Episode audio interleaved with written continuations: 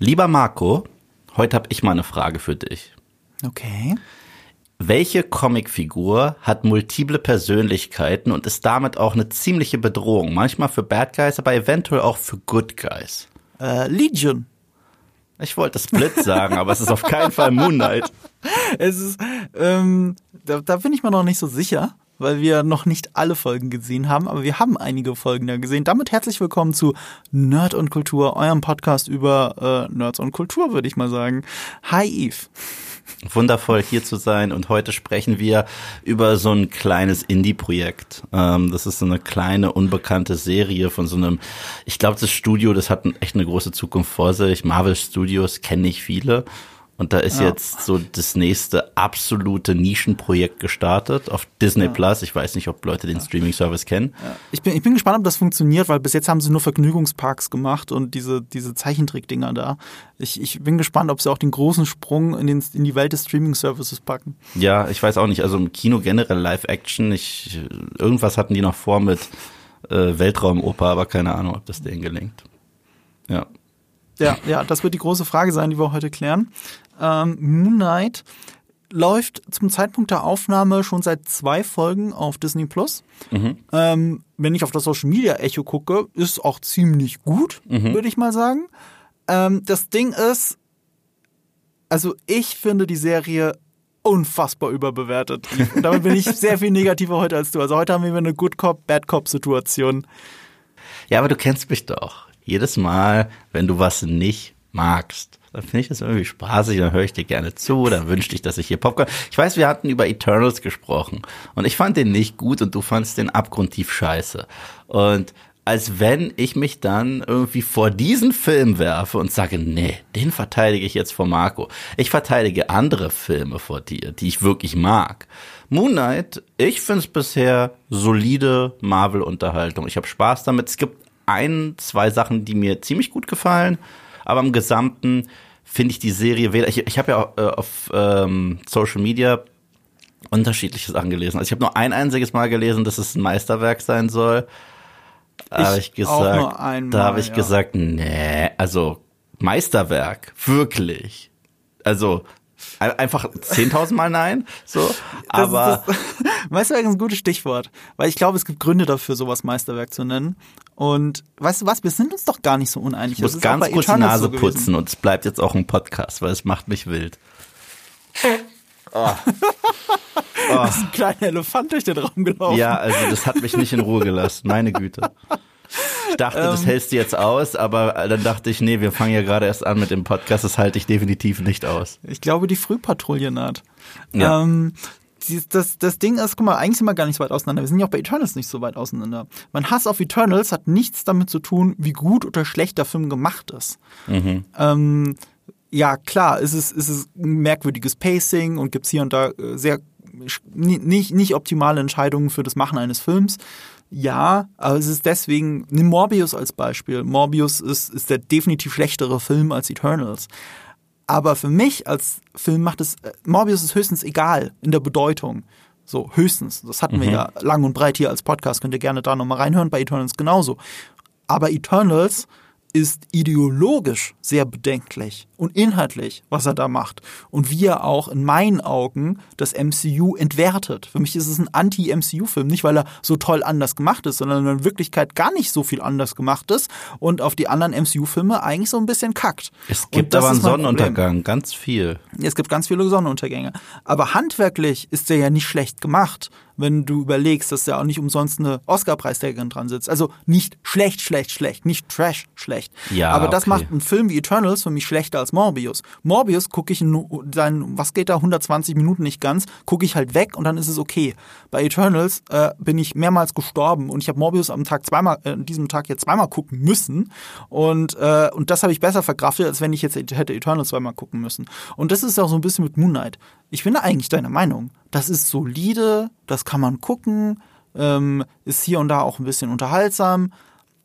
Ich finde nur, diese Serie ist von der Anlage her so weit hinter den Möglichkeiten. Ich bin auch richtig hart enttäuscht. Das ist auch ein Fall, wo ich sage, okay, hat auch ein bisschen mit Erwartungshaltung zu tun. Mhm. Sie haben so viel angepriesen im Vorfeld, wie psychologisch das Ganze ist, Hm. wie hart und anders das Ganze ist. Es ist schon anders, ja, aber es ist nicht so hart, wie ich es mir wünschen würde. Es ist härter, als ich gedacht hätte, vielleicht sogar, aber das ist so, das fühlt sich so prätentiös an, um diesmal gleich das Wort zu finden, das ich letztes Mal so lange gesucht habe. Ähm, ich ich finde, es ist sehr weit hinter seinen Möglichkeiten und das Stichwort Meisterwerk, das könnte zutreffen, wenn ich noch niemals in meinem Leben etwas anderes gesehen hätte, was genau diese Themen beackert, in tausendmal besser. Weißt du, ich gucke jetzt gerade, und das ist jetzt unfair Moonlight gegenüber, aber ich mache jetzt gerade meinen Rewatch oder habe ihn gerade beendet von Better Call Saul. Und während ich in der fünften und bisher besten Staffel Better Call Saul war, mittendrin gucke ich vier Folgen Moonlight. So viel haben wir ja schon gesehen und du auch. Wir haben schon vier Folgen gesehen. Ja. Und das stinkt so sehr dagegen ab. Und was, was Psycholo, also was die Veranlagung angeht, in, in die Psyche eines Menschen reinblicken, da ist sowas wie Better Call Saul oder auch eben Breaking Bad, wenn ihr die Mutterserie nur kennt, ist so viel besser.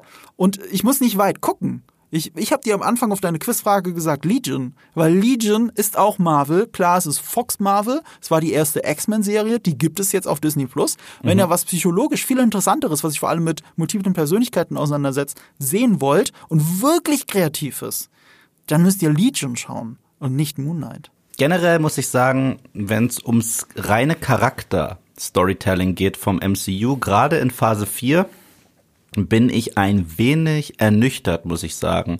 Weil es gibt tatsächlich nur zwei Figuren, die finde ich interessant beleuchtet wurden seitdem. Seitdem, also ich nehme jetzt mal Spider-Man No Way Home äh, raus, weil der ist ja noch so ein bisschen Sony. Ich rede jetzt von den reinen, reinen MCU-Sachen ohne Connection zu Sony.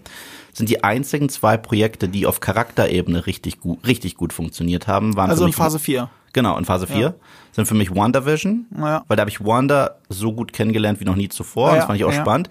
Und ich finde es halt auch in Retroperspektive spannend, dass es gibt einen Satz, den ich in dieser Serie total hasse. Und zwar am Ende, wenn Monica Rambeau zu ihr sagt, diese Leute werden nie wissen, was du für sie geopfert hast. Ich so, diese Leute hast du versklavt. Hör auf, uns sie als Pseudo-Heldin zu verkaufen. Sie war der Bad Guy ihrer eigenen Story. Ist sie einfach. Punkt. Aus. Schluss. Ganz egal, was für eine Message die da raushauen wollen wegen Empowerment. Sie hat sich empowered, indem sie Leute äh, versklavt hat. So. Äh, und, und, das, und die zweite Show, die je, je mehr Zeit vergeht, meine Lieblings-MCU-Show ist, was ganz witzig ist, ist Hawkeye. Ist meine Das, was du sagst, ja. Es ist wirklich so, weil es war ein schönes Character Piece. Loki ist gut geschrieben und ich liebe das Konzept und was sie so damit machen, macht wahnsinnig viel Spaß. Aber Loki als Charakter ist für mich, ich habe lange drüber nachgedacht, es ist auch cool, dass wir jetzt das alles ansprechen können, weil wir haben ja auch über The Book of Boba Fett gesprochen. Und ich finde, in Retroperspektive hat Loki eine derartig signifikante Schwäche, die mir nochmal klar wurde, als ich The Book of Boba Fett gesehen habe. Und zwar, dass sich Disney nicht traut, Bad Guys zu nehmen und ihnen eine Serie wirklich zu schenken oder zumindest moralisch fragwürdige Figuren. Weil das ist Loki aus Avengers. Das ist der, der gerade noch Natascha gedroht hat. Und man hätte wahnsinnig viel Spaß machen können, diesen Trickster zu nehmen und diese Seite nochmal zu zeigen und das im äh, als Hauptcharakter hat man nicht gemacht. Book of Boba Fett genau das gleiche, like a Panther. Das, das war, das, das war Boba. Und ähm, das ist schade und das werden sie sich auch nie trauen. Und dadurch werden diese Figuren, die eigentlich immer recht spannend waren und Loki war immer spannend im MCU, war eine meiner Lieblingsfiguren, dadurch werden die ein bisschen langweilig. Und ähm, und äh, Hawkeye hat das nicht gemacht und jetzt das bringt uns zu Moon Knight. Und ja, Lass uns kurz bei deiner These bleiben, weil Ja. die finde ich sehr spannend. Also ich bin da ja anderer Meinung bei Loki. Für mich ist Loki Top-Notch Marvel-Serie. Ja. Für mich ganz weit oben, super toll geschrieben. Aber ich, ich erkenne den Breaking Point für dich. Mhm. Den muss man anerkennen. Da hast du natürlich absolut recht. Und bisher haben sie es nicht geschafft, einen bösen, einen echten Antiheld sein zu lassen, sondern sie müssen immer einen Tick zu sehr in Richtung Held drücken. Und wenn es nur durch so eine Absolution ist, bei Wonder Vision durch äh, Monica Rambeau. Ich finde Wonder Vision eine fantastische Serie bis zur vorletzten und letzten Folge. Weil da ist es für mich wieder zu sehr die Sicherheit vom MCU. Hm, die Figuren sollten da eigentlich tot sein. Nee, wir lassen sie mal nicht tot. Wir, wir holen sie doch wieder zurück. Und ja, hier geht's um Trauerbewältigung, aber gleichzeitig muss da doch die Hoffnung sein, dass man die Kinder trotzdem irgendwie holen kann. Weißt du, was ich meine? Das ist so dieses Sicherheitsnetz, das Unkonsequente. Ja, genau. Und ähm, das machen sie aber bei Loki dann konsequenterweise gleich am Anfang. So, und deswegen ist der Breaking Point für dich so früh. Äh, wenn du das schluckst und akzeptierst und dann den Loki siehst, den du aus dem Rest kennst nach Avengers, genau wie du sagst, dann geht's. Aber das ist eine Prämisse, die man schlucken muss. Ich finde aber, er ist, er ist auch ähnlich wie Boba, der Nebencharakter in seiner eigenen Show und das stört mich auch wahnsinnig. Ich finde die Show, du hast komplett nee, recht. das ist, das ist, das ist Quatsch. Sorry. Ich finde schon, ich, weil, weil, weil, weil, weil er wird eigentlich nur mitgezerrt von Sylvie, weil, weil es geht um ihren Rachefeldzug. Es geht sogar selbst im Finale, bevor sie das große Böse treffen, macht sie sich fertig und er sagt, darf ich was sagen? Und sie sagt halt die Klappe.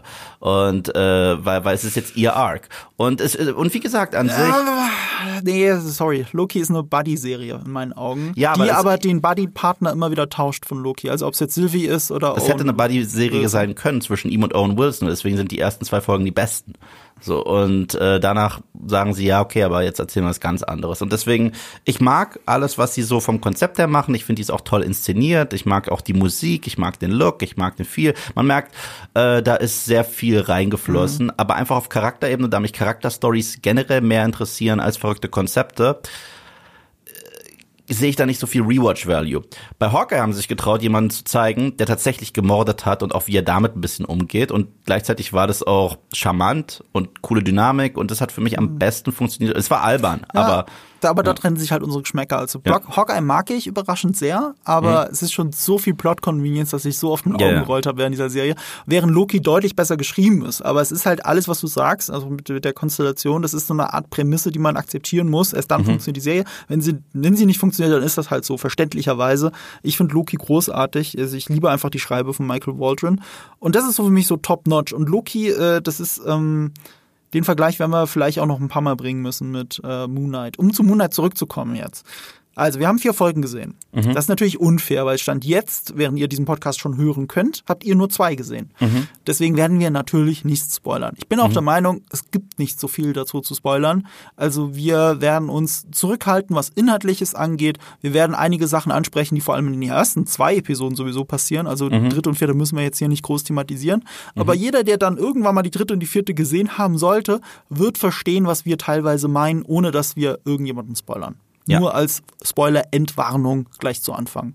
Ja. Und was ich noch dazu, das ist der letzte Vergleich, wo ich auch noch mal hin wollte mit der Inszenierung und tatsächlich dem cinematischen Gefühl. Und das ist leider, ich, ich mag Moon Knight definitiv mehr als du.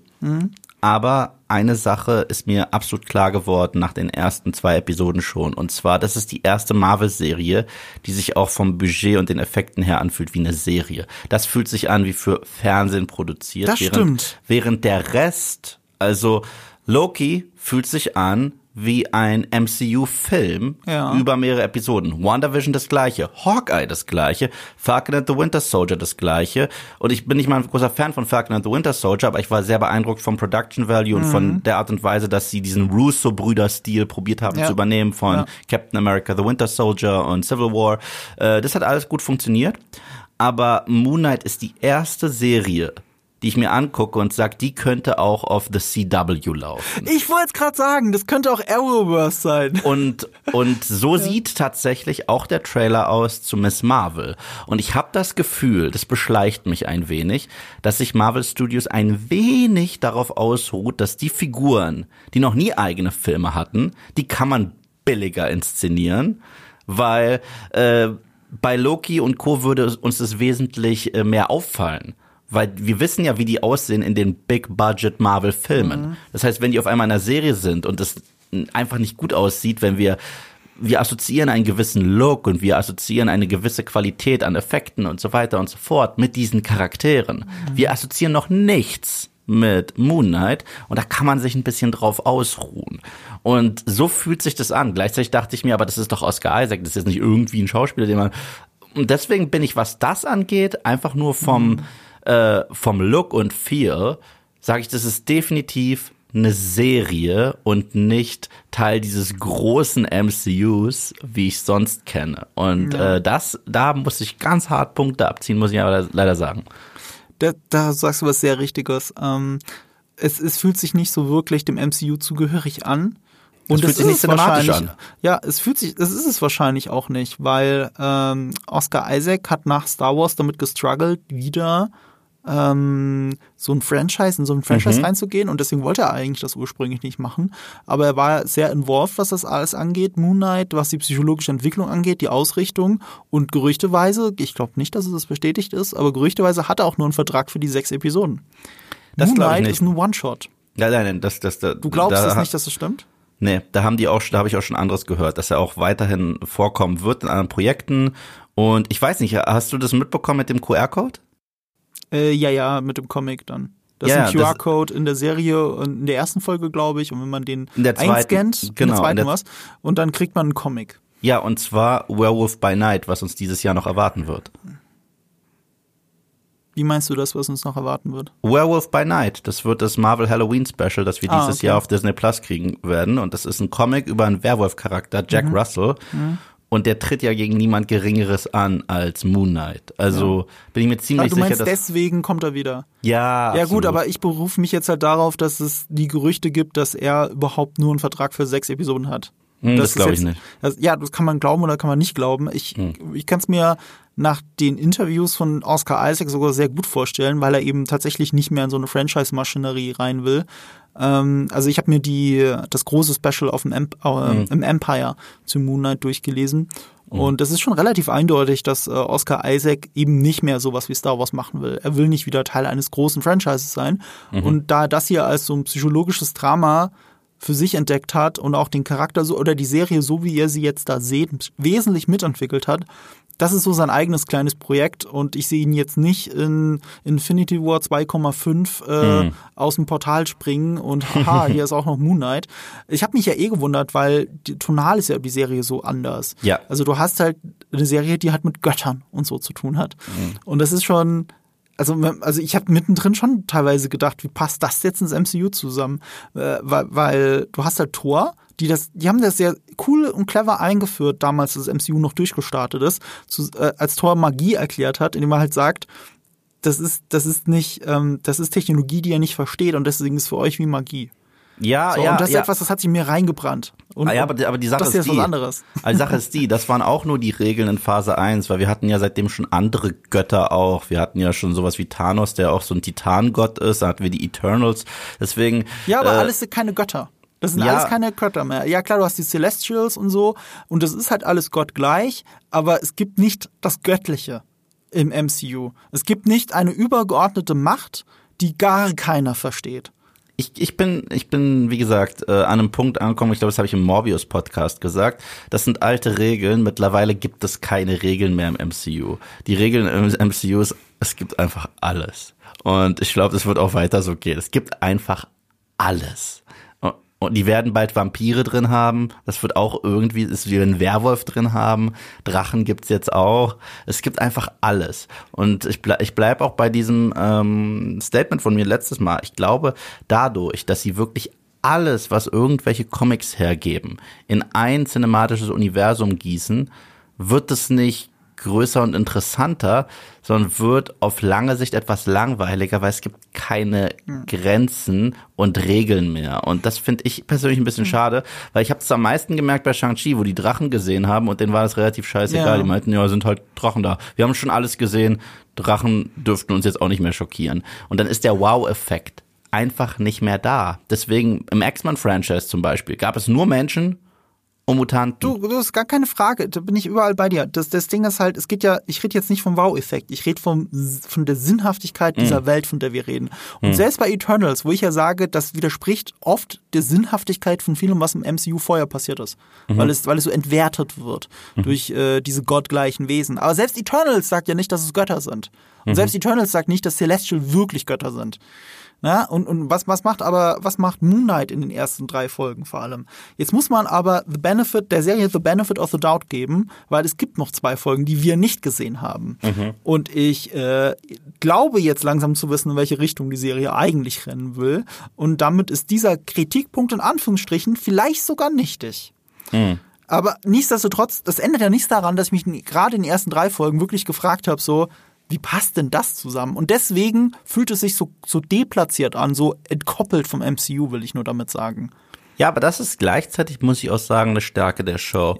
Weil ich muss sagen, für Leute, die keinen Bock haben, zehn Jahre an Content nachzuholen, mhm. sondern die einfach eine neue Show sehen wollen auf dem Streaming-Service, auf dem sowieso fast alles Teil von irgendeinem cinematischen Universum ja. ist, ist es eigentlich ganz cool, mal einzusteigen, unbelastet und ohne zig Augenzwinkern und Referenzen zu anderen Filmen und Serien zu sehen, finde ich ja. das eigentlich unfassbar angenehm. Auch und ich habe alles da gesehen. Wieder, du, auch da wieder, ich muss dir Legion ans Herz legen. Ja. Das ist die erste X-Men-Serie und es hat nichts mit den X-Men wirklich zu tun. Ja, und, ja, und ja. das ist auch gut so. Also äh, deswegen, ich, ich finde es ja ganz angenehm. Ich, ich mag ja diese äh, losgelösten Geschichten. Deswegen, ich äh, kann es nicht häufig genug sagen. Es gab eine Episode in Hawkeye, in der er und Kate in einem Wohnzimmer saßen und sich unterhalten haben. Und das waren für, war für mich das waren die besten 15 Minuten von MCU Phase 4, mhm. jetzt ausgenommen von Spider-Man No Way Home.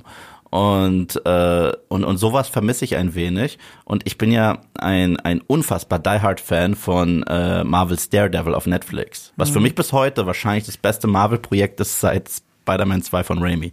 Und ähm, ich dachte, dass Moon Knight in die Richtung geht. Ich hoffte, dass es in die Richtung geht. Aber geht es nicht. Ja. Also, weil, weil bei Daredevil da sag ich's. Ich sag, Daredevil ist ein Meisterwerk. Sag ich wirklich. Daredevil, die Show, ist für mich ein Comic-Meisterwerk. Ja. So auf Netflix. Aber da ist Moon Knight sehr, sehr, sehr, sehr, sehr weit von entfernt. Aber was ich äh, der Serie lasse, und das ist das Letzte, was ich in mein Fazit reinpacke, ich bin großer Oscar Isaac-Fan und ich finde ihn phänomenal in der Show. Ich glaube, da werden wir auch noch ein bisschen clashen müssen, aber ich finde ihn wirklich super. Ja, das ist auch noch ein Punkt. Ich finde, ich liebe Oscar Isaac. Das ist einer meiner Lieblingsschauspieler seiner Generation. Äh, ich habe auch auf meinem Kanal ein Video ähm, auf Nerdkultur über meine zehn Lieblingsfilme der letzten zehn Jahre. Mhm. Und ich steige direkt ein mit einem Film mit Oscar Isaac. Inside weißt du Llewyn Davis? Ja, Inside Llewyn Davis. Ich liebe diesen Film und wie sich Oscar Isaac darin die Seele aus dem Leib singt. Das ist so ein unfassbar schöner, melancholischer Film quasi über Bob Dylan, ohne über Bob Dylan sein zu müssen. Mm, mm. Das ist fantastisch. Und Oscar Isaac liefert da die Performance seines Lebens ab. Und äh, ich meine, wo habe ich ihn wahrscheinlich zum ersten Mal gesehen? Jetzt muss ich kurz überlegen. War Drive. das da? Drive, stimmt. Drive habe ich ja völlig vergessen. Das Drive, ja, klar. Drive war meine erste, war, war, war glaube ich, meine erste äh, Erfahrung mit äh, Oscar Isaac. Ich glaube, es war Ex Machina bei mir. Ich bin aber nicht sicher. Nee, nee der war wesentlich später. Ex Machina ist 2015 Ja, Drive habe ich auf jeden Fall geschaut, bevor er draußen war. Ja, deswegen. Also, okay. äh, also ich muss sagen, und, und es ist spannend, dass du Ex Machina gesagt hast. Das ist meine Lieblingsperformance von ihm. Ja. Ich liebe, er ist ja. nicht, du erkennst ihn nicht wieder. Ja er ist so ein Mix aus Steve Jobs, Mark Zuckerberg mhm. und so weiter und gleichzeitig du sympathisierst mit ihm, obwohl mhm. du es teilweise auch nicht solltest. Er ist Dr. Frankenstein auch ein bisschen. Ich war von diesem mhm. Film Ex Machina ist ein Wahnsinnsfilm und das ist für mich die definitive Oscar Isaac Performance, obwohl Nummer zwei geht dann auch für mich an Inside Lewin Davis.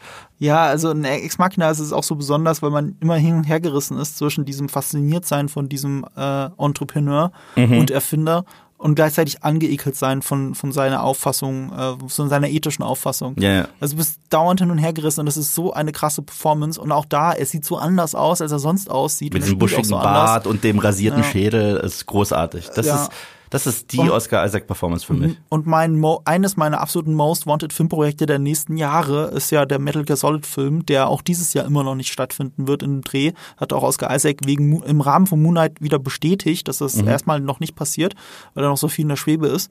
Aber er ist äh, der auserwählte Solid Snake im Moment, stand jetzt noch. Und das wäre halt super geil, ihn als Solid Snake zu sehen. Ähm, ich, also ich bin großer Oscar Isaac-Fan. Er ist auch eine meiner Lieblingsfiguren in der Sequel-Trilogie, obwohl sie extrem schwankend angelegt ist durch alle drei Filme hinweg. Du hast mhm. drei verschiedene Poe Damerons in ja. drei verschiedenen Filmen. Das du hast ist auch sehr schwierig. Du, du, hast auch unterschiedliche Rays. Also. Ja, ja, ja, wobei sie ist auch am gleichbleibendsten ein tönig. So ein bisschen. Ah, ist auch wurscht jetzt. Ähm, Oscar Isaac, ich bin großer Fan. Ich halte super viel von ihm und das auch mit einer der großen Gründe, warum ich von Moonlight so enttäuscht bin. Äh, ich komme nicht drauf klar auf sein ähm, Stephen Grant. Ich, ich komme nicht drauf klar. Ich habe im Vorfeld davon gelesen, von dem äh, komischen Akzent und äh, er steht zu diesem Akzent und so weiter. I, I, I still standing by it oder irgendwie sowas hat er, hat er gesagt. Ähm, I stand by it. Ach, mein Englisch ist so kacke. Ähm, auf jeden Fall hat er das so auch so schon im Empire gesagt, weil es gab wohl einen Backlash schon zu diesem Akzent nach dem ersten Trailer ich nach dem ersten Trailer, mir ist das nicht mal so richtig aufgefallen. Jetzt, wo ich die Serie gucke, fällt mir nichts anderes mehr auf.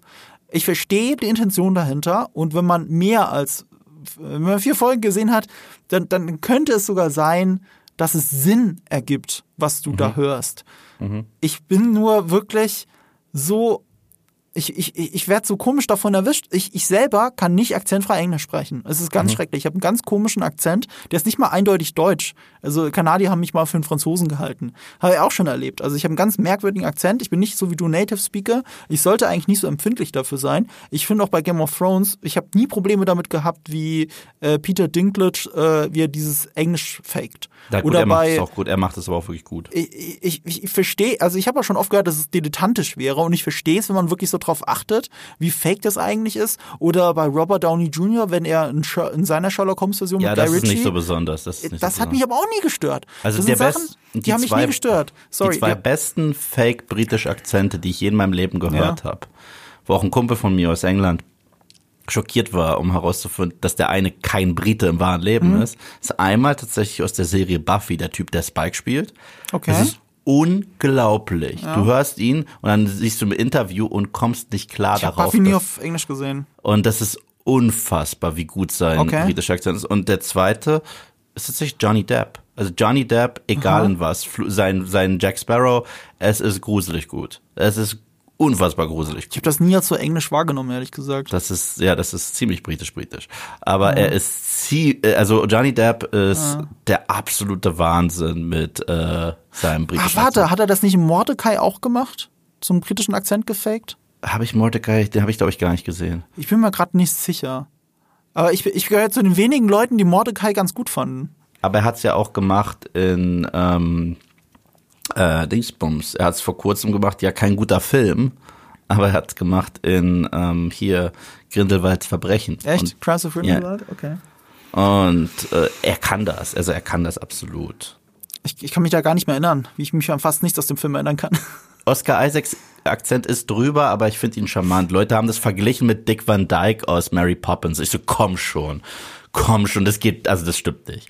Also dann guckt ich euch nochmal Mary Vergleich. Poppins an. Ich, ich verstehe so. den Vergleich schon so ein bisschen. Also ich finde ihn hart, ich finde ihn hart drüber. Ähm, ich, dieses Init, Init, ich, ich, ich, ich komme nicht drauf klar.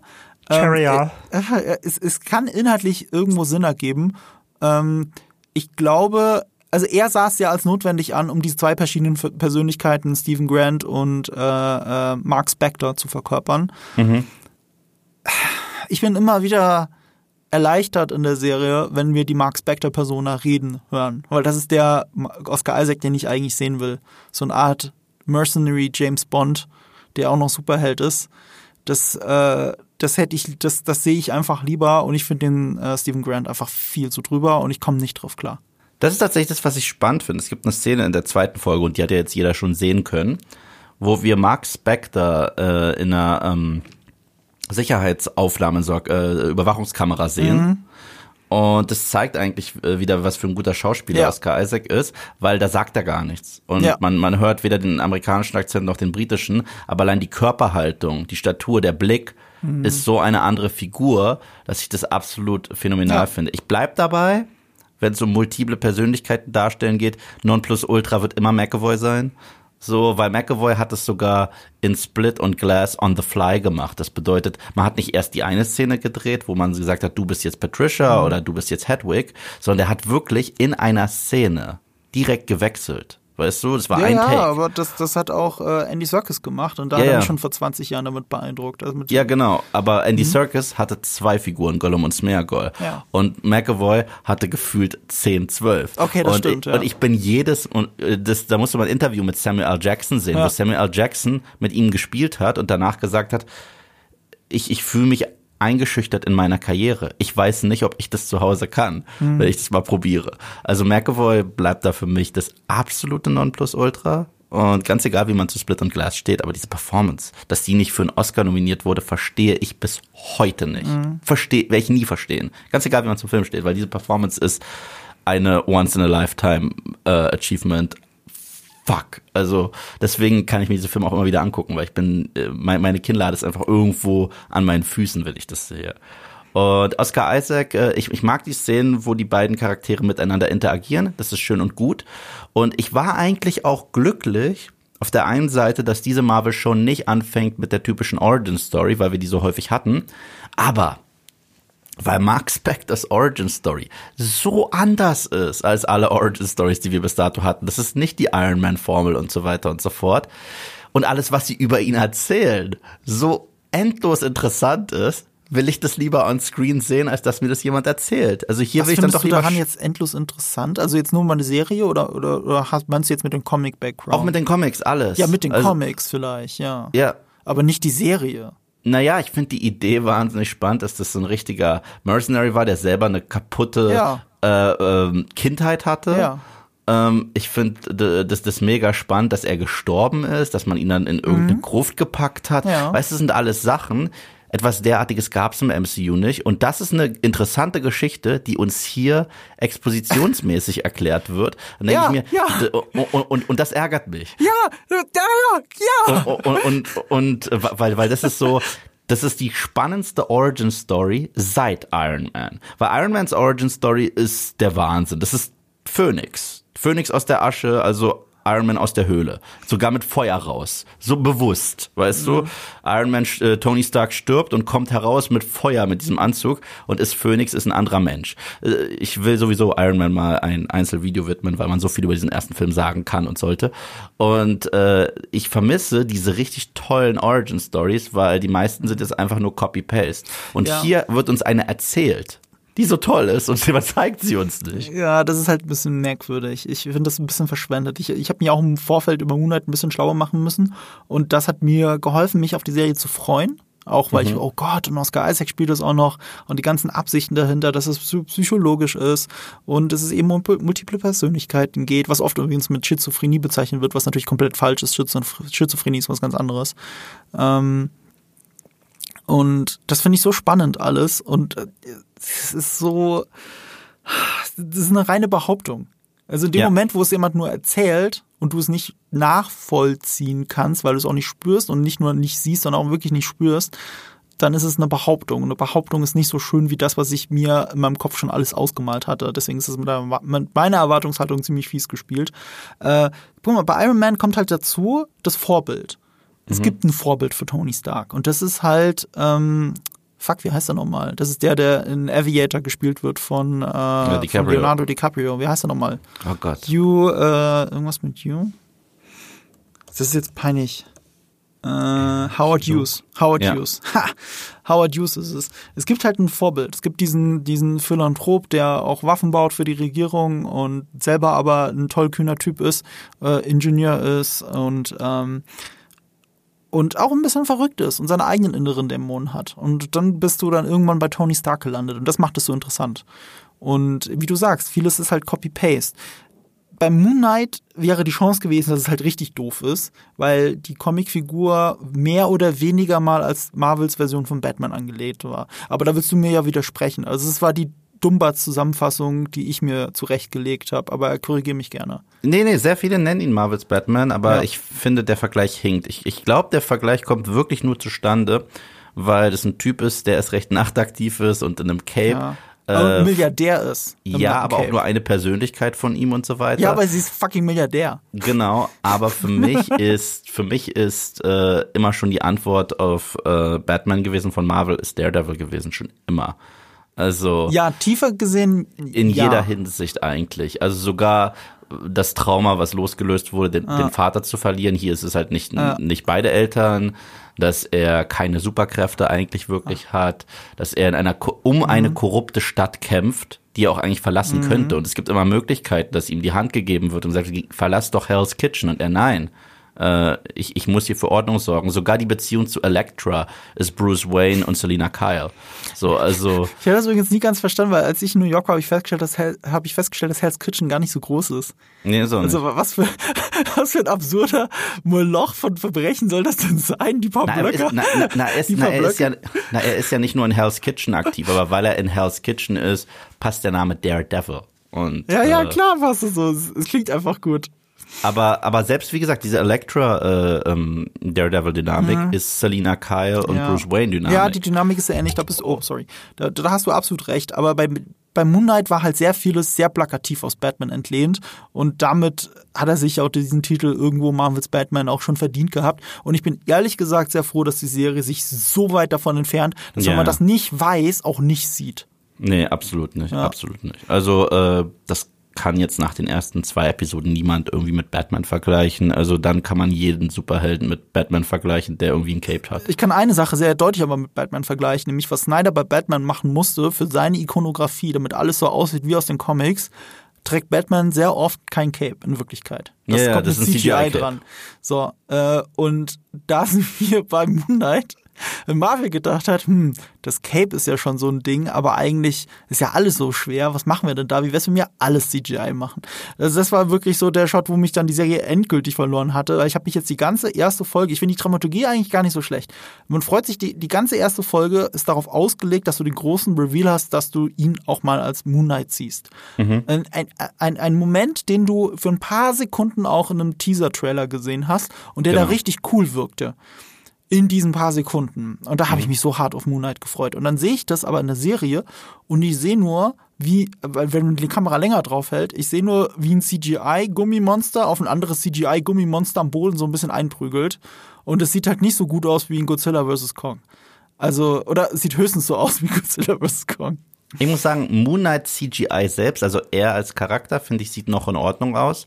Das Problem ist Nicht aber, in Bewegung nicht in Bewegung. Es sieht in Ordnung aus, aber nicht, wenn es sich bewegt. Das Problem ist für mich ganz klar diese merkwürdigen Schergen. Also die sehen halt wirklich scheiße aus. Die kann halt niemand rechtfertigen. Meinst du also jetzt den Ratten? Diesen Schakal oder? da. Ja, okay, ja. Also das sieht einfach nur scheiße aus. Ja, Schakal. Und ich Ratten. weiß, äh, wir sollten nicht scheiße sagen, aber genau das ist es. Es sieht wirklich aus wie Kacke. Was mich noch mehr durch rausgebracht hat, und das fand ich sehr uncanny, schon in der allerersten Folge. Ich war wirklich verwirrt davon, was ich da sehe. Äh, kam es nur mir so vor oder war alles, was in Deutschland passiert ist, ich behaupte mal, es war Deutschland, vielleicht war es auch Österreich, ähm, war das so voll Greenscreen? Also jeder teilweise einzelne ja, Moment? teilweise war das generell ja. nicht gut und teilweise, es gibt dort CGI-Bäume, die äh, auf, auf Bösewichte fallen. Mhm. Und die sehen so aus. Ich habe vor kurzem mich durch, ich mache ja gerade den X-Men Rewatch Marathon und ich habe mich durch X-Men Origins Wolverine äh, gequält. Mhm. Und da gibt es eine ähnliche Szene, wo auch solche CGI-Bäume runterfallen. Mhm. Ist das, das mit dem Motorrad und dem Hubschrauber? Nee, aber also das ist schon also, sehr schlimm. Das, das ist auch schlimm. Glaub mir, dieser Film, meine Güte. Also, äh, falls ihr das Video nicht gesehen habt, das ist auch heute draußen. Äh, ich habe einen guten Eröffnungsgag, ich hoffe, er gefällt euch. ähm, äh, ja, äh, ich hatte da kurz Flashbacks. Gleichzeitig finde ich dieses Born-Identitäts-Storytelling nicht schlecht. Es macht irgendwie schon Spaß, dass er. Die Idee ist gut. Ich mag's, wenn er aufwacht ja. und alles um ihn rum Blut verschmiert ist, ja. wo sich Marvel auch traut, Blut zu zeigen, was witzig ist, ja, weil sie ja. Ist, das ist so, das ist billig wieder, sorry. Die Idee ist gut. Ich mag es auch so, un Cut und dann, oh, hier ist was passiert. Aber sie lösen es ja nie auf, indem sie es doch vielleicht irgendwo zeigen, aus einer, was weiß ich, aus einer Überwachungskameraperspektive oder was auch immer. Ähm, Weißt du, es ist einfach nur Blut da. Sie sparen mhm. sich die Blutspritzer und dadurch, dass sie Blutspritzer sparen, dass es Blut spritzt, dadurch ist es halt immer noch in seinem unter PG, das ist doch weniger als PG-13 gleich sogar. das ist bei PG-13. PG-13, ja. Es ist halt wirklich, es ist nicht so hart, wie es sein könnte. Ja, das stimmt. Aber, aber, aber das Problem haben wir generell. Ich meine, hast du gesehen, dass die jetzt äh, retroaktiv Falcon and the Winter Soldier zensiert haben? Ja, aber das, sie behaupten ja, es war ein Fehler.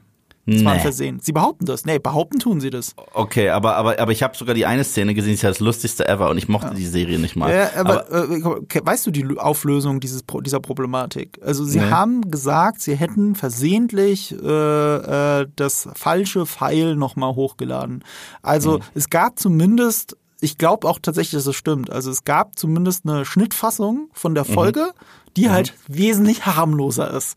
Mhm. Also was zeigt, wie berechnet das Ganze ist. Sie hatten halt zwei Schnittfassungen, haben überlegt, welche veröffentlichen wir. Wir können doch die härtere veröffentlichen, also haben sie die härtere veröffentlicht.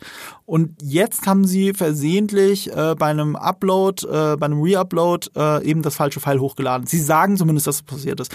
Du kannst natürlich das jetzt auch im Zweifel ziehen. Äh, sie haben vielleicht gehofft, dass sie damit davonkommen. Ich glaube, kann mir das nicht vorstellen, weil so, so dumm kannst du ja niemanden halten. Irgendjemand wird's ja auffallen. Irgendein Marvel-Fan wird's ja, ja auffallen. Und, und, aber das Lustigste ist, es gibt so eine Szene, die hat es jetzt auch irgendwie auf Insta geschafft. im originalen Cut, das ist die dritte Folge und ich glaube, das hat auch, auch wieder ein bisschen was damit zu tun, was ich, was ich davor gesagt habe und zwar Marvel und Disney trauen sich nicht Hauptfiguren zu zeigen, die etwas machen, mhm. was eventuell nicht okay ist oder fragwürdig ist, weil es gibt eine Szene in der dritten Folge, wo Bucky Barnes so eine Stange nimmt mhm und sie einem der Schergen in die Schulter wirft mhm. und die mhm. bleibt da wirklich stecken und der ist dann fest äh, genagelt an so einen Container. Mhm. Im, neuen, äh, äh, Im neuen Cut wirft er diese Stange und die trifft ihn an die Schulter und dann steht er da, macht au. Und, äh, es sieht halt aus, als wäre er ist, er ist nicht festgenagelt, aber er steht dann aber Container dran. Ne? Mhm. Das sieht total doof aus. Und ich glaube, die dachten sich, oh, können wir Bucky Barnes dann noch ja. als Held bezeichnen, wenn er sowas macht? Ja. Und das ist, das ist deren Problem. Und das ist deren Loki-Problem, das ist deren Boba Fett-Problem. Ja. ja. Ähm, aber wie gesagt, Benefit of the Doubt in dem Fall. Äh, sie müssen es schon längst wieder ausgetauscht haben. Ähm, keine Ahnung.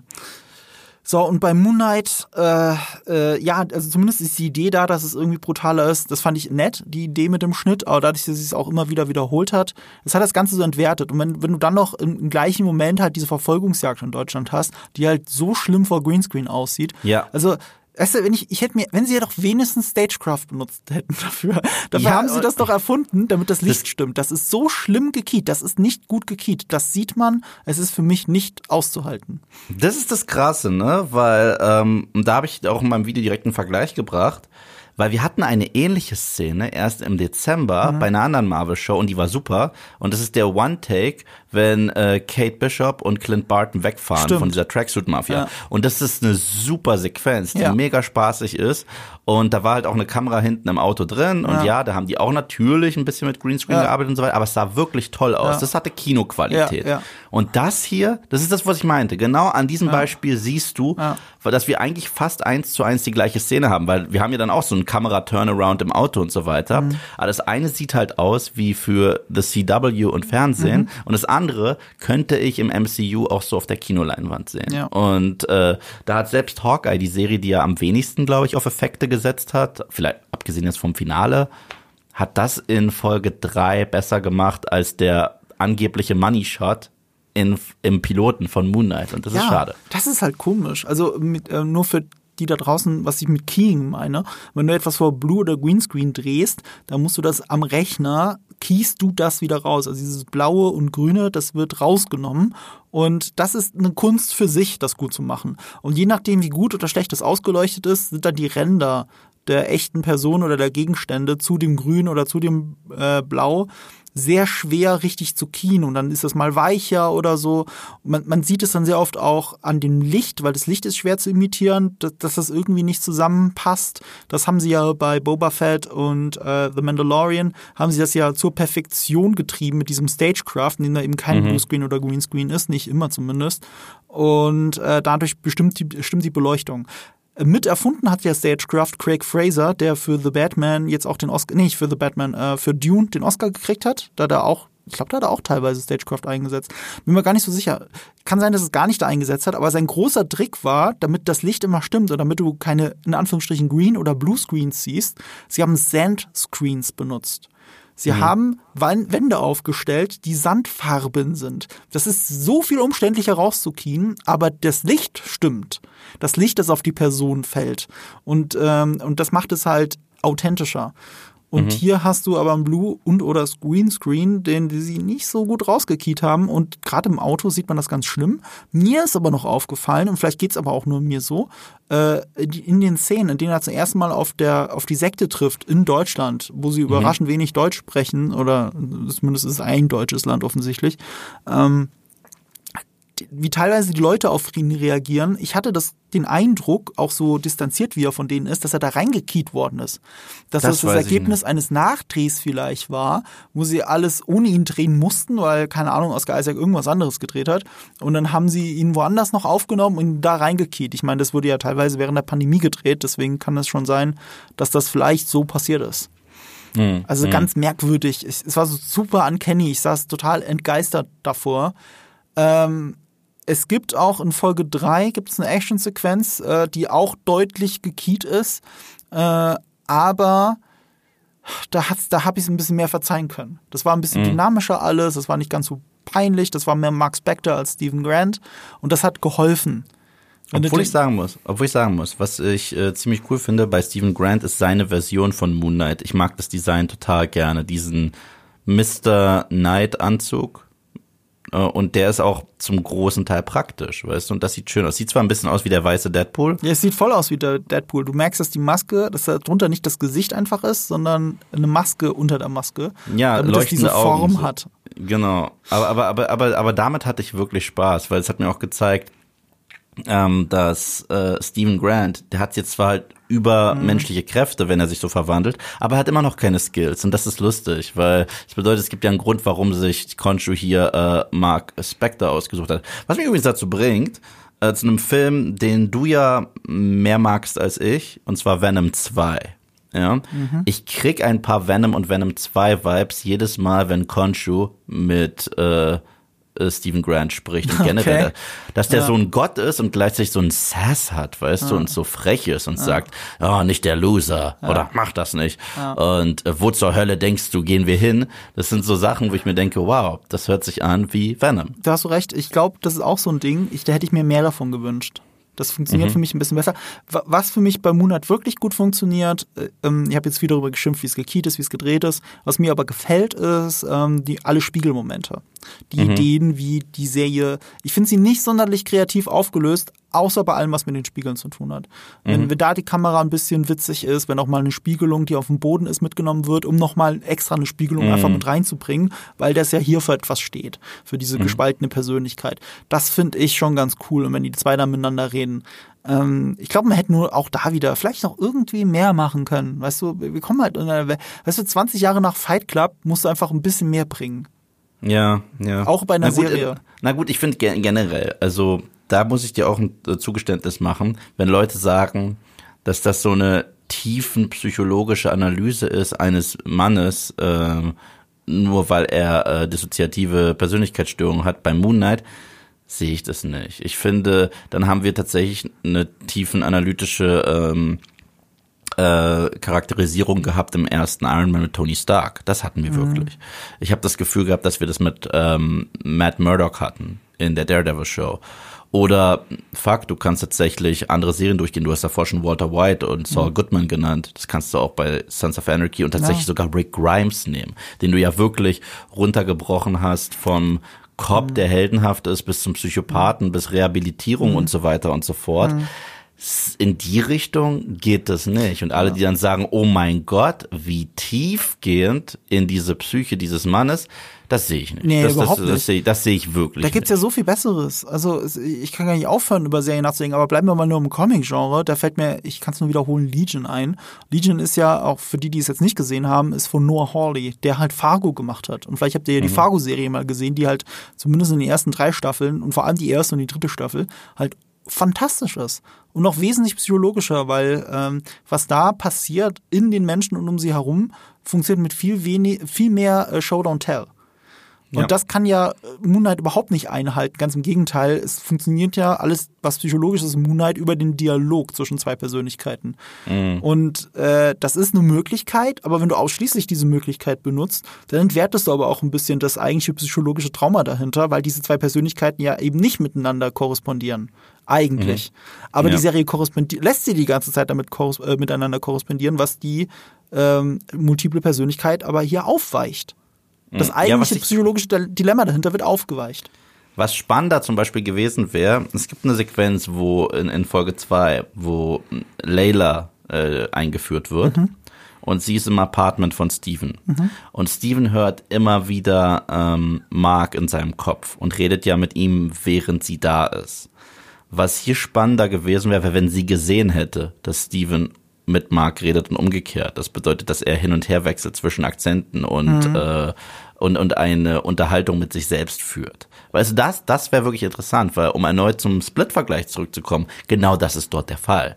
Weißt du, wenn Anya Taylor-Joys Charakter vor ihm steht und er gerade hin und her switcht zwischen drei äh, Gesprächspartnern und mhm. die miteinander reden, sieht sie, oh, die sind alle in diesem einen Typen drin und sie kriegt das ja gar nicht mit. Mhm. Also das kriegt ja nur er mit. Und deswegen ist es viel spannender zu sehen, wie andere Leute, die das anfangs gar nicht checken, darauf reagieren, weißt du? Ja. Ich meine, insofern macht ja natürlich auch der bescheuerte Akzent von Stephen Grant irgendwie Sinn, wenn man weiß, dass es aus der multiplen Persönlichkeit herauskommen könnte. Mhm. Es gibt auch ein psychologisches Phänomen, in dem Leute eines Tages aufwachen und dann in einem Akzent reden. Sie haben mhm. ihr Leben lang akzentfrei gesprochen, können die andere Sprache auch gar nicht und können nicht mehr aufhören, äh, wie eine Versuch zu, zu, zu klingen, wie sie sich eine Asiatin vorstellen. Mhm. Nicht wie eine echte Asiatin klingt, sondern wie sie glauben, dass eine Asiatin klingt und sie können nichts dagegen tun. Mhm. Ähm, das ist ein faszinierendes psychologisches, seltenes Phänomen. Und dass das dann aber bei einer multiplen Persönlichkeit vorkommt, macht ja auch irgendwie Sinn. Und dass es dann halt kein guter Akzent ist, macht dann auch irgendwo Sinn. Aber es ändert nichts daran, dass ich dann Probleme habe, die Figur selbst für voll zu nehmen. Mhm. Mhm. Das ist so ja, mein Problem. Für mich funktioniert das schon ganz gut. Ich fand es eigentlich ganz witzig, obwohl ein paar Sachen, da hat mich auch Sebastian darauf hingewiesen, ergeben, glaube ich, nicht allzu sehr Sinn in der ersten Folge, weil da hat er mir noch eine Frage gestellt, auf die ich dann keine Antwort hatte. Ich so, ah, stimmt Welche Frage? eigentlich. Und zwar, ähm, Stephen Grant wird angesprochen von einer recht, recht hübschen Frau, mhm. dass die ja eigentlich zum Date verabredet sind, ja. äh, Freitagabend. Ja. Und er denkt sich, oh mein Gott, äh, äh, fragst du mich gerade? Und dann, haha, wir sind doch schon verabredet. Und wir wissen ja, wie es ausgeht und dass er zu spät ist, weil er zwei Tage lang mhm. ganz woanders war und bla bla. Ähm, Mark Spector hat sie doch sicherlich nicht angesprochen, weil der unsterblich verliebt ist da in seine Layla und so weiter. Das heißt, wie kam es denn dazu? Das ist kein Plothole für mich, weil er hat sich von seiner Layla getrennt, um sie nicht in Gefahr zu bringen. Das heißt aber nicht, dass er nicht eine neue Beziehung bereit ist einzugehen oder zumindest zu versuchen, eine neue einzugehen. Das ja, ist ja kein Widerspruch. Wenn du, wenn du der alten Liebe hinterher trauerst. Aber, das, aber, das, aber das geht gegen äh, typische Marvel-Disney-Charaktere. Die sind, die sind entweder ja. unsterblich verliebt in die eine oder äh, asexuell. Ja, aber so. guck mal, du musst jetzt überlegen, die Frau ist Mark, also die Frau, von der wir reden, ist Mark Spector über den Weg gelaufen. Und Mark Spector, also wie er ist, er ist halt so ein James Bond-Typ. Also mhm. irgendwo kann ich mir den Dialog vorstellen, der dazu geführt hat, dass die zwei sich zum äh, dazu geführt hat, dass die zwei sich zum Essen verabredet haben. Also da mhm. gibt es für mich schon Sinn. Das ist kein per se kein Plothole, nur weil es nicht ganz den Idealen von Disney folgt. Vielleicht ist es eine dritte Persönlichkeit, die wir auch noch sehen werden. Ist auch möglich. Äh, alles ist möglich. ähm, Gerade in Moon Knight. Aber apropos äh, Charaktere, wie gut sie da reingehen. Sag mal, wie fandest du jetzt Ethan Hawke eigentlich in dieser Serie? Nicht, nicht so schlimm wie du. Nicht so schlimm wie du. Echt? Ähm, ich dachte, du findest ihn schlimmer als ich. Nee, nee, nicht so schlimm wie du, aber sehr viel verschenktes Potenzial nichtsdestotrotz. Ja. Okay. Weil ich bin großer Ethan Hawke-Fan und einer meiner Lieblingsfilme ever ist mit Ethan Hawke, das Training Day. Mhm.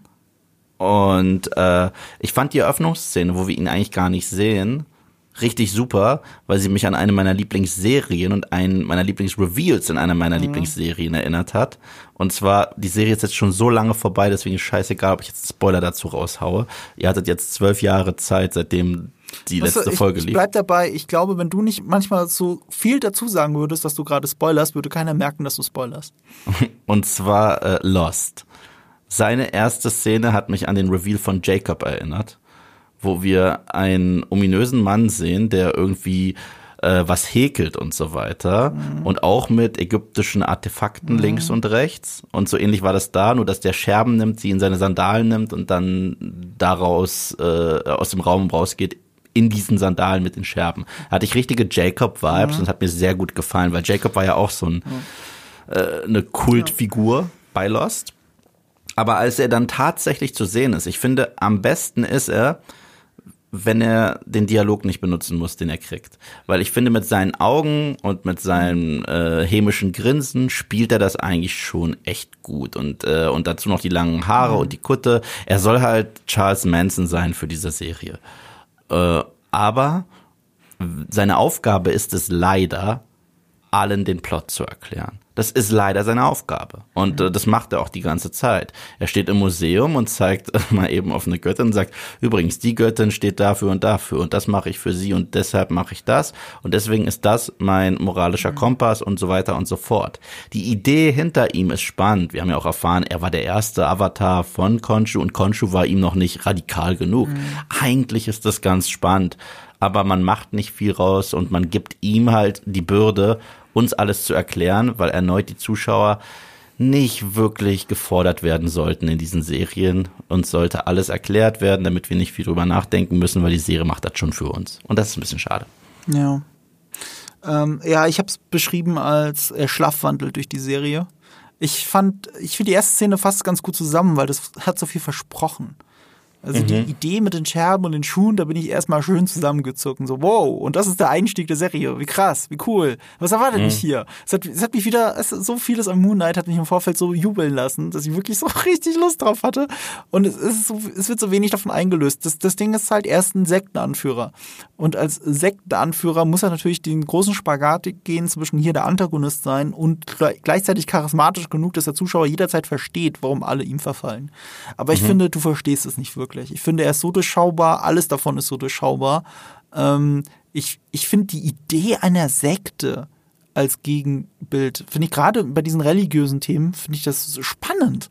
Da könnte man so viel machen, aber das ist so, das ist so wie in, in James Bond Spectre, wenn Blofeld äh, äh, irgendwie, keine Ahnung, nichts sagt und auf einmal stehen alle auf wie Soldaten und gehen aus dem Raum raus oder so oder drehen sich um. Ne? Da gibt es auch diesen Moment, der irgendwie mhm. Macht demonstrieren soll von Christoph Walz. Und, mhm. und das ist halt so prätentiös aufgesetzt und so ist es hier die ganze Zeit. So, das ist seine Sekte. Weißt du, ich, guck dir Scientologen an. Also du musst es schon ein bisschen authentischer machen, damit du das entlarven kannst.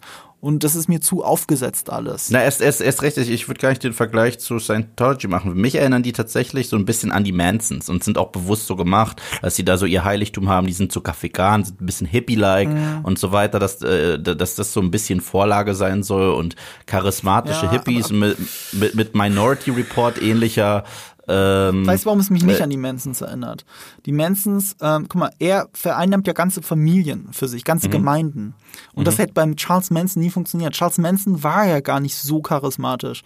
Charles Manson hat einen bestimmten Schlag an von zu Hause, zu Hause entlaufenen jungen Frauen, äh, mhm. die anfällig dafür waren, manipuliert, auch mit Hilfe von Drogen und mhm. sie abhängig von sich gemacht und sie in diese Kommune aufgenommen, so diese gegenseitige Abhängigkeit ähm, ja. ähm, befeuert. Aber das ging nur mit einem bestimmten Schlag Menschen. Anders mhm. ging es nicht. Charles Manson ist nicht der, der große Verführer, wie ihn die amerikanischen Medien gemacht haben. Er hat sich mhm. nur ganz clever die Opfer ausgesucht, die dann für ihn morden. Und das hast du hier nicht. Du hast hier eine sehr breite Zielgruppe, die er kriegt. Äh, es sind ja ganze Gemeinden, die einfach nee, nur nee, das aber Verbrechen Ich, ich, ich, ich meine jetzt auch nicht eins zu eins, aber, aber ich finde einfach diese, dieses, allein dieses Hippie-Kommunenleben, mhm. das er da hat, das hat mich sehr so ein bisschen erinnert an äh, die Mansons und auch an die fiktive Version der Mansons in, ähm, in wie heißt der Film? Äh, Bad Times at the El Royale, mhm. dieser Chris Hemsworth-Charakter ja. so ein bisschen. Äh, das hat alles eigentlich ganz gut funktioniert, aber erneut in der Theorie, weil die, weil was halt so schade ist, ich würde gerne sehen, wie er mit denen richtig interagiert, abgesehen mhm. von Hallo und na, schmeckt dir meine vegane Suppe? Mhm. Und äh, das ist es halt. Und das ist schade. Ja weil er so viel kann. Und ich sehe auch in diesen kurzen Szenen, wo er und Stephen Grant miteinander interagieren, ja. die haben eine Chemie und da kann man auch richtig viel rausmachen. Was mich dann wirklich kaputt gemacht, also was seine Figur wirklich komplett kaputt gemacht hat, war dann dieses Tribunal vor den Göttern in einer der späteren Folgen.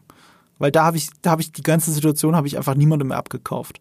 Also wenn die anderen ja gut, das, ägyptischen das, das ist ja schon zu viel äh, vorweggeben für eine äh, andere Episode. Nee, ich will nicht zu viel vorweggeben, aber er spielt halt irgendwo mal Anwalt und muss sich verteidigen. Mhm. Also das ist, das ist kein Spoiler, also beim besten Willen nicht. Und, und das ist so aufgesetzt blöd. Also wie blöd muss man denn sein, um alles zu glauben, um das zu glauben, was er da sagt? Weißt du, was ich ja. meine? Und damit fehlt so ein bisschen Fallhöhe schon wieder. Ja, ja, was ich aber da an dieser Szene in Folge 2 nicht schlecht fand, war die Tatsache, dass Stephen Grant bis dato, er reagiert ja eigentlich nur auf alles, was passiert. Er mhm. hat ja nicht so das, was so eine Heldenreise ausmacht, so eine ganz klare Motivation, ja. die ihn wichtig macht für die Handlung. Mhm. Aber ich finde, hier hat er einen Punkt, wo er zumindest, wo er auch verführt werden soll und ihm sagt, halt, halt, deine moralische Ideologie ist total verwerflich und so weiter. Und dass er das sagt, dass das aus Stevens Mund kommt, nicht aus Mark Spectors, mhm. finde ich gut, weil wenn wir schon die ganze Zeit so viel Zeit verbringen mit äh, Stephen mhm. Grant, entwickelt er gerade so seinen Moment, wo er auch Teil der Handlung mhm. wird aktiv, weißt du? Ich finde Stephen Grant immer dann am stärksten, wenn er in den Hintergrund tritt, um es mal so zu sagen, und äh, eher der, der eine Teil von der Buddy-Konstellation ist. Also du hast ja in Wirklichkeit hier nichts über, über multiple Persönlichkeit, sondern du hast hier eine Serie, äh, du hast so die Buddy-Movie-Konstellation in einer Person gebündelt. Mhm, Hat Ja. für mich in Venom 2 besser funktioniert als hier, weil hier der Dialog viel öfter und viel direkter war. Aber wenn er denn hier mal, wenn denn hier mal die zwei wirklich aufeinandertreffen und einen fruchtbaren Dialog haben, dann funktioniert's besser, als es sonst Ja. funktioniert. Ja. Und es ist ja dann Absolut. immer wieder cool über die Spiegeltricks aufgelöst. Das ist nochmal Ja. so ein großer Pluspunkt einfach von mir für die Serie. Ähm, wir haben jetzt gar nicht so viel über die Hintergründe der Serie geredet. Ich finde auch sehr bezeichnend dafür, was für ein Clusterfuck das teilweise ist, ähm, ist die Handschrift, aus der es so ein bisschen kommt. Also es gibt drei Regisseure für die Serie. Und das wirklich Verrückte ist, die führen ja teilweise in äh, manchen Folgen auch wirklich zu dritt Regie. Nicht laut Credits, aber laut IMDb. Also da sind wohl sehr viele Überschneidungen im Drehplan. Ähm, der wichtigste Regisseur davon ist, und da muss ich jetzt kurz den Namen nochmal nachschauen, Mohamed Diab. Das ist deswegen interessant, weil er wirklich Ägypter ist. Und er hat einen 200 Seiten äh, Pitch gemacht für Marvel, wie er Moonlight umsetzen will. Und davon ist eben sehr viel in der Serie gelandet. Und das war auch so der interessante Ansatz, finde ich, der psychologische Ansatz, der, ähm, der sehr, wie soll ich sagen, res, also der Versuch, Ägypten authentisch darzustellen. Und nicht immer, wie, wie hat er es gesagt? Normalerweise, wenn du irgendwas im Film oder in- im Fernsehen über Ägypten siehst, filmen sie meistens irgendwas in Marokko und behaupten, das ist Ägypten. Und, und, und das, das merkt aber jeder, der aus Ägypten kommt und das ist halt unauthentisch und, äh, und es ist eine, eine Form von, wie soll ich sagen, herablassende Darstellung gegenüber äh, äh, dem arabischen Teil der Welt. Und, und Moon Knight versucht es halt nicht zu sein. Moon Knight versucht authentisch zu sein. Und das finde ich eigentlich super respektabel. Gleichzeitig aber finde ich die Folgen, die von den anderen beiden Regisseuren sind, die immer nur im Duo auftreten, die fand ich im Verhältnis immer die besseren Folgen.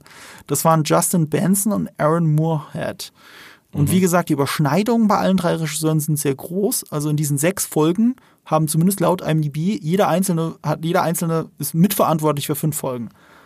Also ganz merkwürdig. Äh, deswegen fühlt sich das vielleicht auch so wie ein Clusterfuck an. Es gibt immer wieder mal eine Szene, die mir gefällt und dann gibt es direkt darauf eine Szene, die mir gar nicht gefällt.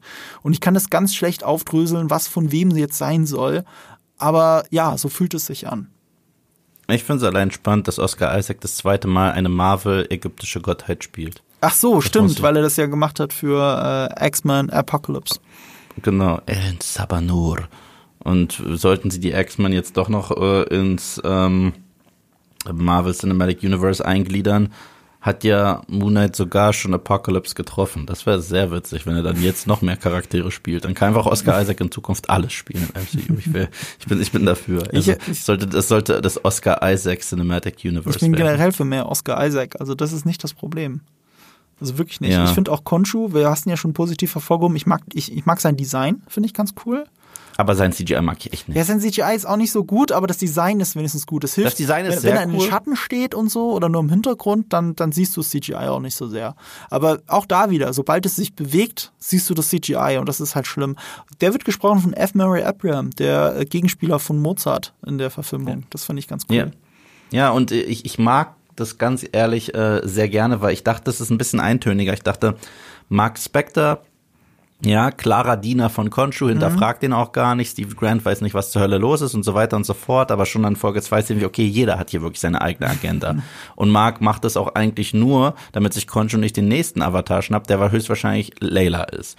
Und das finde ich eigentlich ganz Ja. cool, dass, dass, dass das Konshu selbst ein wenig antagonistisch wirkt. Weißt du, der erpresst ihn ja, er erpresst unsere Hauptfigur. Und das finde ich, das finde ich wirklich wahnsinnig cool. Und dann finde ich es umso cooler, als Ethan Hawke sagt, ja, Konshu, der ist ja selber ein bisschen fragwürdig. Er war mir nicht radikal genug. Und äh, also, also, also das, das, das finde ich eigentlich ganz geil, dass es so aufeinander aufbaut, dass wir so unterschiedliche Abstufungen haben von was äh, Moral ist und, und die unterschiedlichen äh, Schichten davon. Das, das, das gefällt mir ziemlich gut und davon würde ich auch gerne mehr sehen, weil die müssen uns ja noch irgendwann rechtfertigen, wie Concho so richtig zu einer, einer moralischen Instanz wird oder vielleicht auch gar nicht. Ja. Vielleicht wird es da so einen weiteren Konflikt geben, aber das Ohne, ohne das jetzt weiter aufdröseln zu wollen, weil alles andere ist jetzt, es geht, wir gehen jetzt in das Spekulative, weil das muss man der Serie lassen, so viel kann ich vorwegnehmen, die vierte Folge macht es nochmal spannender.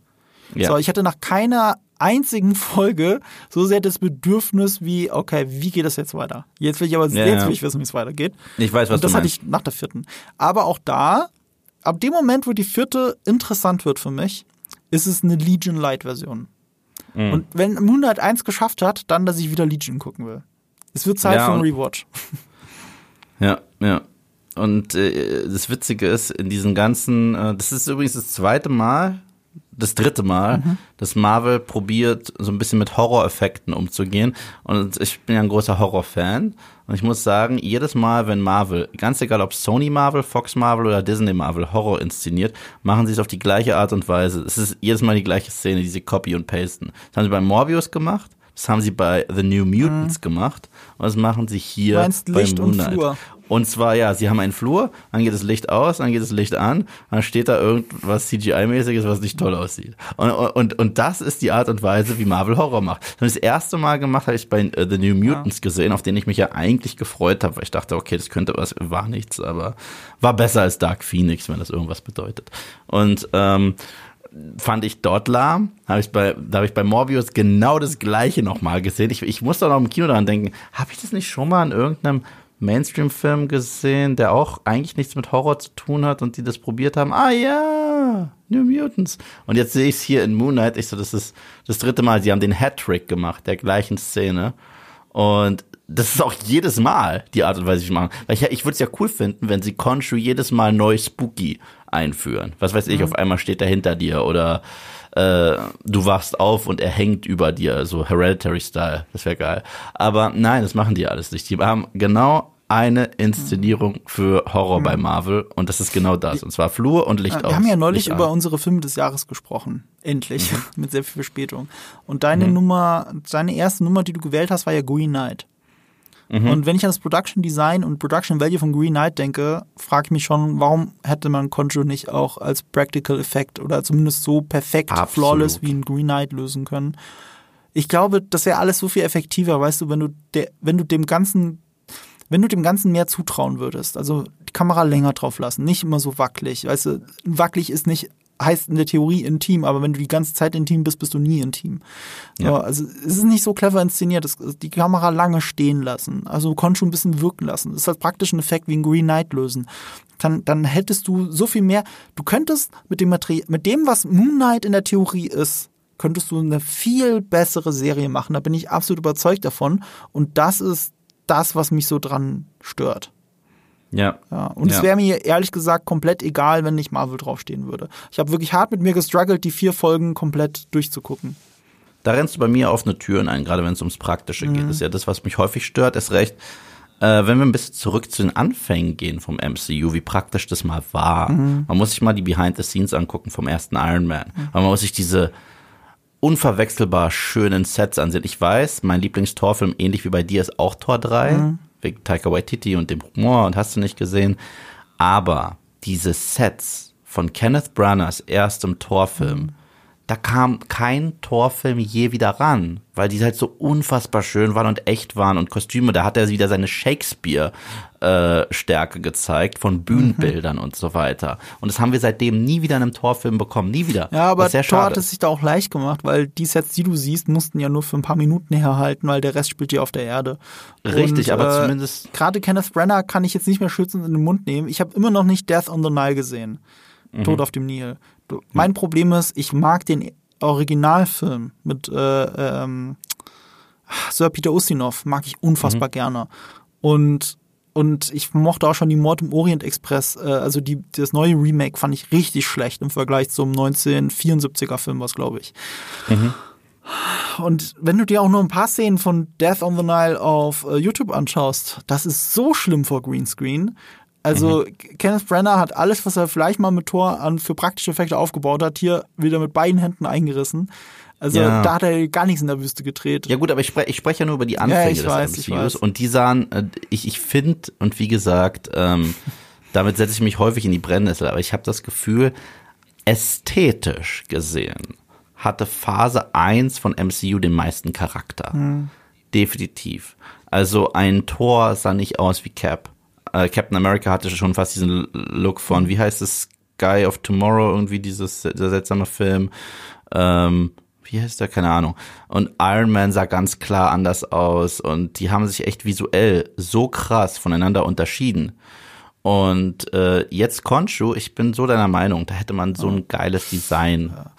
Ich bin ein bisschen anders. Ich glaube, bei mir ist es Phase 2. Ich muss jetzt noch mal gucken, welcher Marvel-Film wirklich wo ist. Aber Guardians of Galaxy Volume 1 und 2, vor allem Volume 2 sogar, ist für mich so mit der schönste MCU-Film. Und der ist auch viel vor Greenscreen. Also man kann es auch nicht mal per se verteufeln. Weißt du, es kommt auf das Design an, mhm. auf die Ausleuchtung, wie du es einsetzt. Einer der schönsten Shots im Marvel Cinematic Universe ist für mich wie äh, Gamora auf dem Planeten. Ja, ja, Igo, ja. Und äh, äh, da, da sitzt einfach nur und dann kommt mhm. aber die äh, Karen Gillen angeflogen, äh, Nebula. Ja, vorher hackt sie schon so ein bisschen Heu weg und so weiter. Also mhm. Also solche, äh, so Getreide. Das ist super. Das ist eine super Szene. Aber es kann James Gunn auch. Ja aber seine Filme haben eh einen sehr eigenen Look. Und trotzdem, wenn du dir die Behind the Scenes anguckst von Guardians 1 und 2, ist da auch, da ist sehr viel Greenscreen, aber das sind auch viele sehr Sets. viele Sets. Ja. Da sind sehr viele Sets. Also gerade diese Sovereign, deren äh, mhm. Tempel und so weiter, das ist ein richtiges ja. Set und so weiter.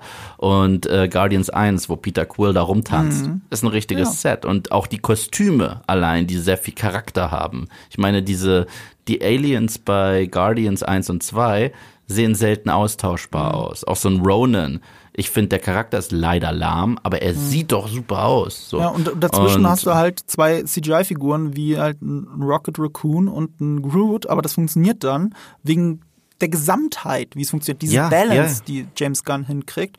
Und Moonlight verschätzt sich da halt, wenn sie jeden Kack, jede noch so lahme Autoverfolgungsjagd halt komplett äh, vor Greenscreen machen.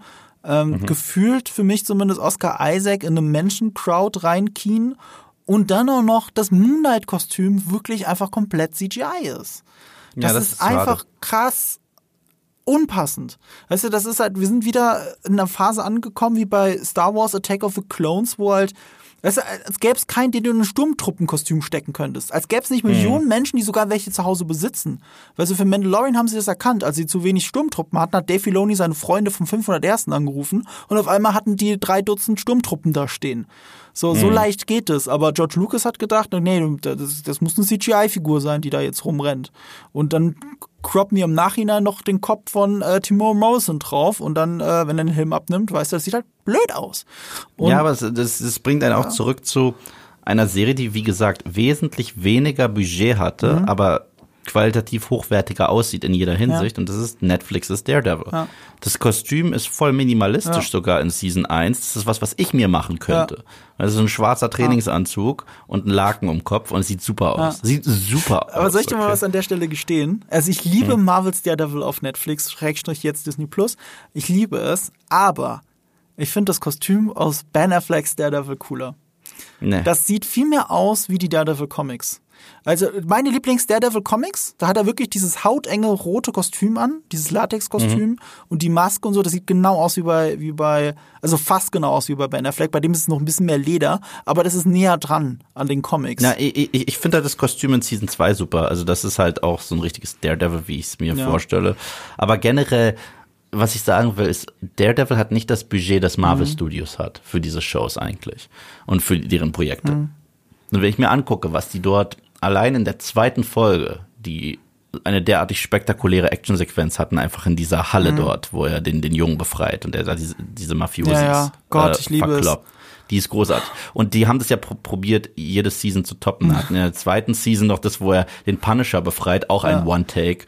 Und äh, das war großartig. Und da, da kann halt jeder Action-Fan auf seine Kosten kommen und gleichzeitig ist es krass akkurat äh, Daredevil Storytelling. Und ich glaube, weil sie auch nicht das fetteste Budget auf der Welt hatten, haben sie so viel handgemacht ah. und so viel schmutzigeres und echteres drin gehabt, dass es so einen eigenen Charakter mhm. bekommen hat. Und das fehlt mir zurzeit sehr. Da, da muss echt sagen, ne, drei der besten Actionsequenzen im gesamten Marvel Cinematic Universe finden in Daredevil Staffel 1, 2 und 3 statt.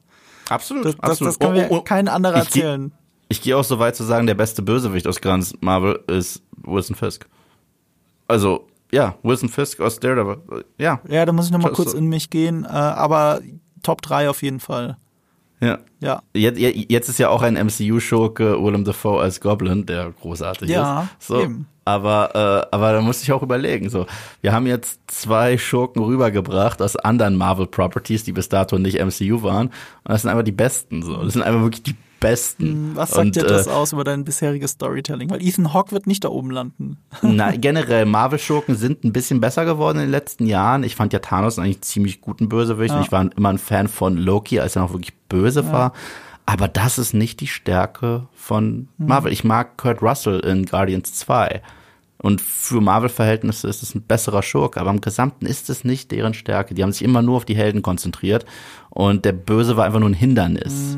Und dann vergleichst du das mit den ganzen Batman-Stories, wo der Bösewicht schon fast die ganze Show stiehlt, wie Heath Ledgers Joker oder Bane in The Dark Knight Rises oder selbst in den Burton-Filmen, ob Catwoman, Danny DeVitos Pinguin und so weiter, die bleiben alle so hart im Kopf. Und selbst wenn die over the top und cheesy waren oder auch bei Raimi, aber die bleiben so im Kopf. Nenn mir mal den Bösewicht aus Doctor Strange. Ich so, oh Gott, was haben sie aus Mats Hey, das war Mikkelsen Mats gemacht? Stimmt ja. Mikkelsen. War jetzt Ja, und es war so schlecht. scheiße. Ganz ehrlich, da war er besser als ein fantastisches Tierwesen, aber das ist ein Thema für einen anderen Podcast. Ja. Ich, ja, aber so, dann können wir das auch, dann können wir auch langsam Ja. gegen Ende gehen. Also im Gesamten, ich mag Moon Knight Mhm. trotzdem ziemlich gerne. Ich finde, das ist absolut solide Marvel-Unterhaltung. Ich glaube, ich habe auch die erste Folge gesagt, solider Neueinstieg Mhm. für Marvel. Die stehe ich auch total hinter. Ich habe Spaß mit der Serie. Ich gucke die gerne Woche für Woche. Aber es ist jetzt nicht so, dass ich mega Mhm. hyped bin. Es ist nicht so, dass ich sage, oh Gott, Moon Knight. lo-" Nee, also da, das bin ich nicht. Sondern ich guck's mir gerne an. Ich glaube nicht, dass ich das zwingend noch ein zweites Mal gucke. Das glaube ich nicht. Äh, Hawkeye werde ich definitiv ab jetzt, es wird Weihnachtstradition werden, bin ich mir, glaube ich, sicher. Äh, und das hier ist, ich finde es nett. Ich finde es absolut nett und solide. Aber gerade auf technischer Ebene muss man eigentlich mehr erwarten von Marvel Studios. Das stimmt.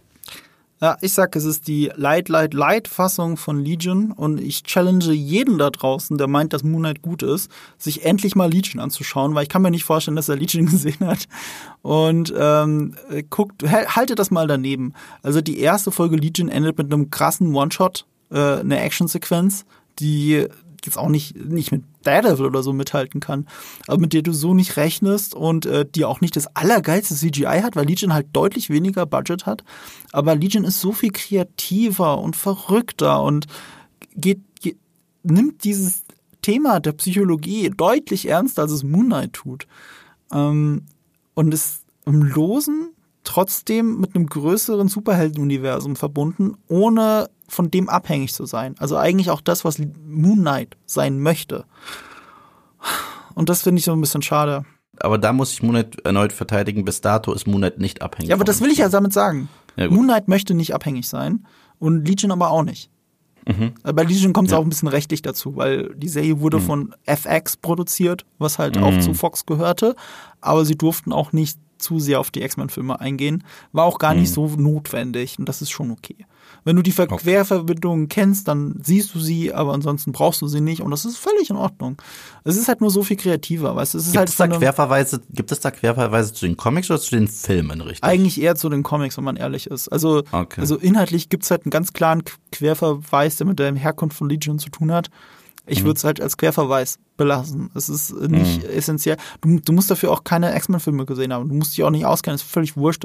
Es geht wirklich eher um die Kreativität, wie die sich die Serie abholt, auch so Mystery-Style-mäßig. Also es ist auch sehr viel mehr Mystery als jetzt bei Moon Knight. Und der Vergleich ist sehr gerechtfertigt, wenn ihr alle vier Folgen gesehen habt. Weil Moon Knight sich sehr in Richtung Legion lehnt. Also mir kann keiner erzählen, dass die Macher von Moon Knight nicht Legion gesehen haben. Aber sie sind nicht Noah Hawley. Noah Hawley ist halt ein fucking Genie. Was der mit Fargo Staffel 3 gerissen hat, das haut mich immer noch weg. Und ich würde mal behaupten, das Thema zum Beispiel Depression ähm, äh, greift Fargo Staffel 3 besser auf, als Moon Knight es je könnte. Wobei es geht ja auch gar nicht um Depression im Moon Knight, deswegen ist es auch schon wieder ein blöder Vergleich, aber trotzdem. Depression war ja eher WandaVision, äh, aber Oder da muss Bojack halt Horseman, sagen, Mann. Wenn, wenn ihr wirklich was psychologisch Anspruchsvolles sehen wollt, schaut mal Bojack Horseman. Eine meiner Top 10 Lieblingsserien aller Zeiten. verständlich. Aller Zeiten. Absolut. Und ich äh, und, und das ist eine Serie, nach der ich mich teilweise in Embryostellung äh, auf meiner Couch Mhm. äh, wiedergefunden habe, weil sie so echt ist, dass sie einen trifft und man sich wiedererkennt und äh, Mhm. ja, die ist hart, die ist hart. Ja. Aber gut, ja, es ist, ist auch ein bisschen komisch, dass ich hier die ganze Zeit die Serien miteinander vergleichen muss. Aber wie gesagt, Legion macht das, äh, Legion, Moon Knight macht das selber. Aber so weit werdet ihr auch noch kommen und dann äh, werden wir uns vielleicht widersprechen. Also wenn sich an unserem Fazit bisher etwas ändern sollte, dann müssen wir natürlich über das Ende Ja. von Moon Knight reden. Sollte es aber genau dabei bleiben, dann habe ich ehrlich gesagt keinen Bock mehr, um zu reden. Aber gut, wir werden es sehen. Und bis dahin wünschen wir euch was. Oder wie äh, Stephen Grant sagen würde, Legion is better, in it.